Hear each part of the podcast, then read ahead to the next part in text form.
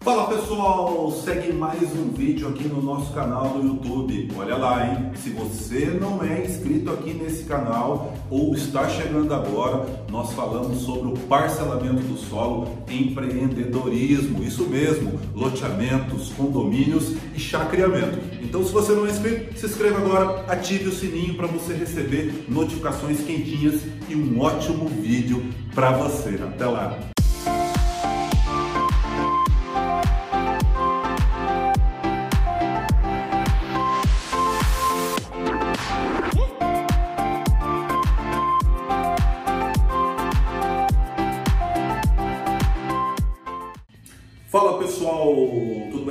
Vocês? Seja bem-vindo aqui ao quadro Pergunte ao Vagnão. Você tem alguma dúvida sobre o parcelamento do solo, loteamentos, condomínios, chacreamentos? Deixe nos comentários logo abaixo desse vídeo. Quem sabe a sua pergunta né, pode ser catalogada, selecionada para que eu responda para vocês ou né, para você especificamente. Então vamos lá, no quadro Pergunte ao Vagnão, né? Hoje temos aqui a pergunta do Eduardo Almeida, isso mesmo. O Eduardo Almeida pergunta assim: Wagner, para fazer um loteamento aberto ou fechado, preciso abrir um CNPJ, mesmo sendo dono do terreno? Eduardo, vamos lá, vamos fazer um exercício mental aqui, tá? Para ser uma loteadora, tá? Você pode ser uma pessoa física, uma persona jurídica, uma um órgão público, por exemplo, uma prefeitura, uma cooperativa, tá?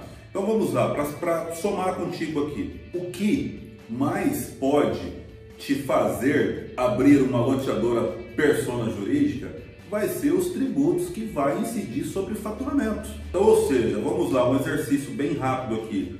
Se você é, tiver uma injeção de capital que vir oriunda de alguma renda sua ativa ou passiva na pessoa física. Hoje no Brasil é 27,5%, salvaguardando algumas deduções que possam servir você. Então é muito mais relevante e importante, né, claro, você abrir uma persona jurídica para poder operar esse loteamento, mesmo que a gleba seja sua ou de parceria, não importa, tá bom? Então é recomendável que você faça através da pessoa jurídica, crie um CNPJ e toca para frente. No CPF eu não oriento não, tá bom? Então converse com um contador aí que ele vai te colocar os pontos de atenção que você tem que ter aí em relação ao faturamento que vai ser oriundo né, dessa atividade comercial que você vai realizar, seja ela na pessoa física, na jurídica ou se né, for uma cooperativa ou até um órgão público como uma prefeitura. Valeu, meu amigo. A segunda pergunta é do Joaquim Ottoni. Joaquim Ottoni é um aluno do Método Lote, assíduo, né? telespectador, ouvinte aqui dos nossos podcasts, das nossas aulas, nossos vídeos. E ele hoje vem com uma dúvida aqui. Olá, Wagner, me fale mais a respeito de antecipação de recebíveis. Como funciona na prática? E ele manda aqui um forte abraço e eu devolvo aí um abraço para você também, Joaquim Ottoni. Bom, vamos lá, Joaquim.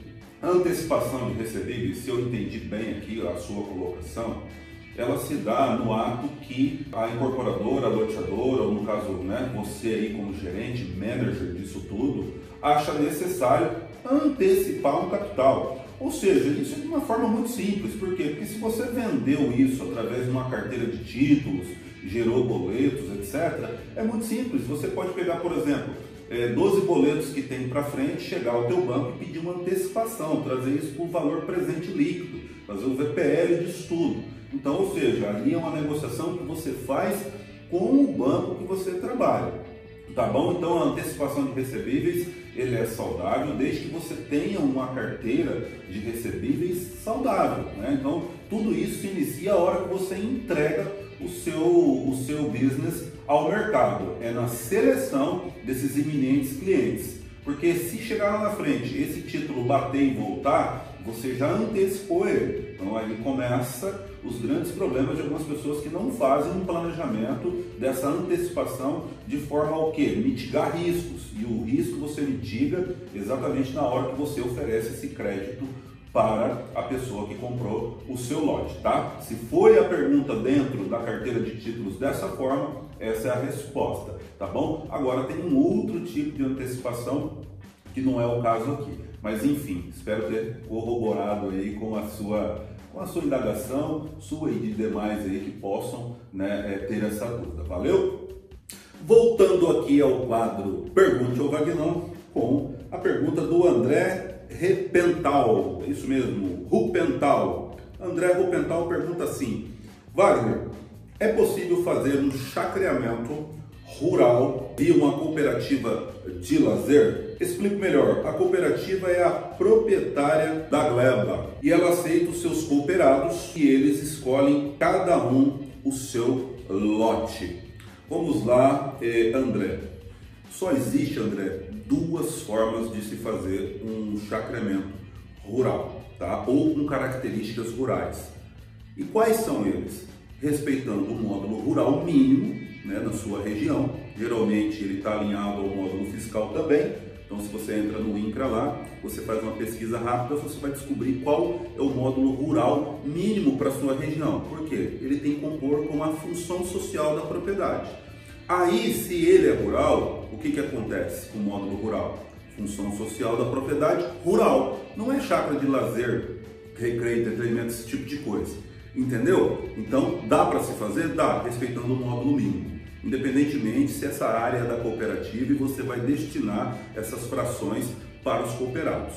Tá bom? Uma outra forma é aquela forma de expansão urbana ou zona de interesse turístico ou específica para fazer um loteamento que muito é chamado aí de chacreamento rural dentro desse, desses módulos, né, dentro dessas frações que o município lhe impõe, de baixa densidade demográfica. Então o município, ele, dentro de um perímetro dele, ele demarca uma certa área e lá vai ter listado no seu plano diretor o tamanho das vias, o tamanho mínimo do lote que você poderá fazer esse parcelamento via expansão urbana ou zoneamento específico, como eu disse, ou zona de interesse turístico. Independentemente se a área é de uma cooperativa, de uma empresa ou de uma pessoa física, se vai dividir isso com os cooperados, essa é a forma legal, tá? Outra forma é a questão do condomínio, né? Você vai ter uma área com uma porção específica, vamos lá, 100 mil metros quadrados, né? E eu tenho lá 10 cooperados que são donos desses 100 mil metros quadrados.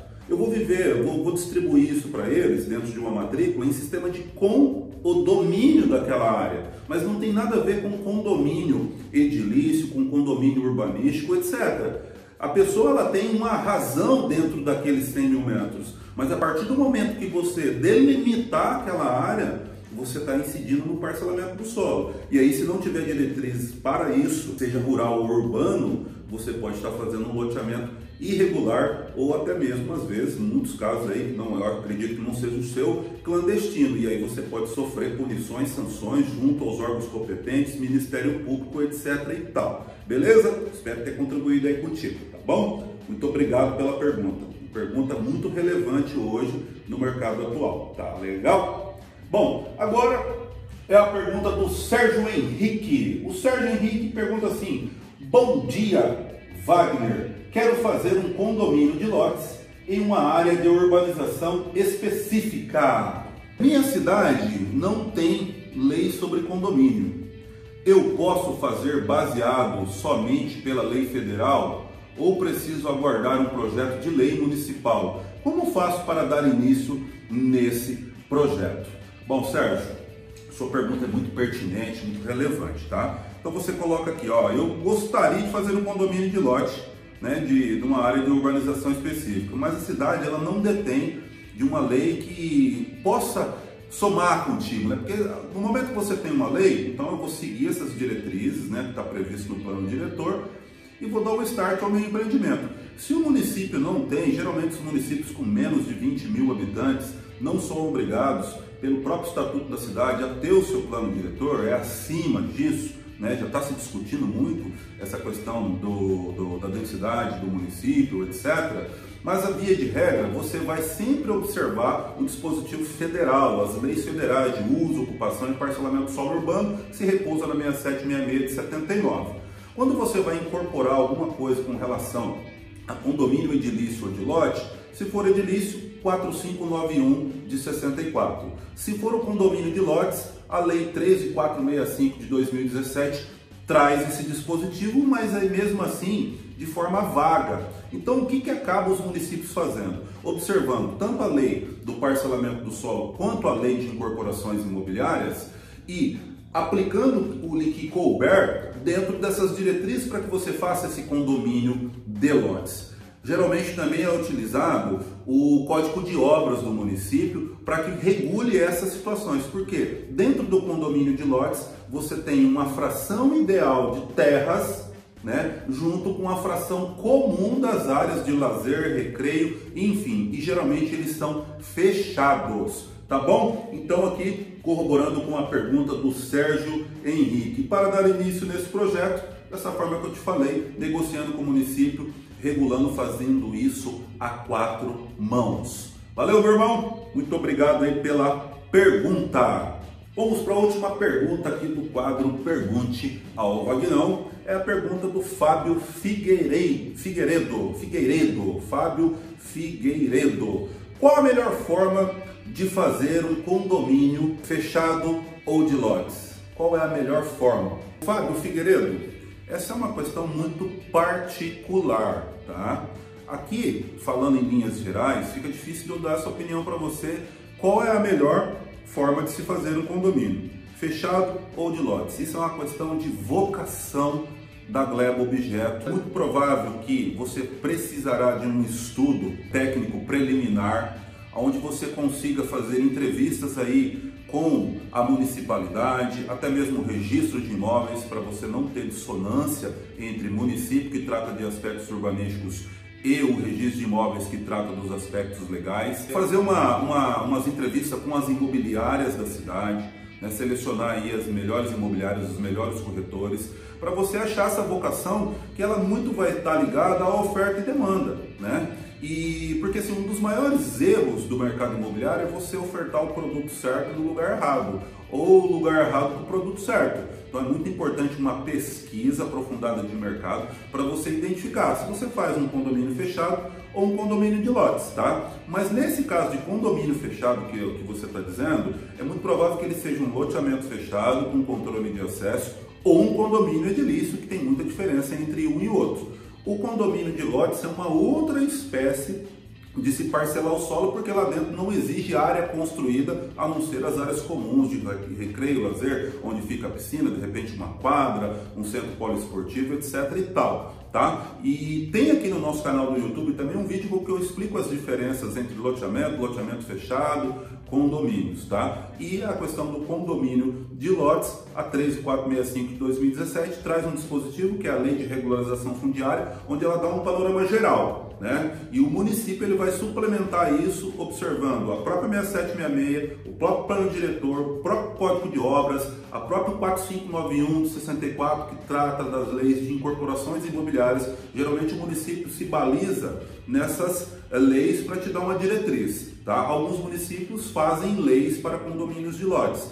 A minha opinião é que não precisa. Se você observar todas essas legislações, você consegue sim entregar uma diretriz para o empreendedor para que ele possa trabalhar esse produto na tua região, mas é muito importante que você faça esse levantamento mercadológico antes de empreender com essa dúvida. Ou eu faço um loteamento controle de acesso, ou um loteamento fechado, ou um condomínio edilício, ou de lotes. Quem vai dizer isso para você é o mercado. Se o mercado deseja, nós realizamos. Valeu pela pergunta aqui do é, Fábio Figueiredo. Pessoal, chegamos ao fim de mais um quadro aqui, Pergunte ao Vagnão. Se você curtiu, deixe seu like, compartilha isso e deixa as perguntas, né? Quem sabe se você tem mais alguma dúvida, a gente cataloga, seleciona e para o próximo quadro a gente responde mais uma pergunta sua aqui. Um beijo do seu coração, sucesso nos seus negócios, nos seus empreendimentos.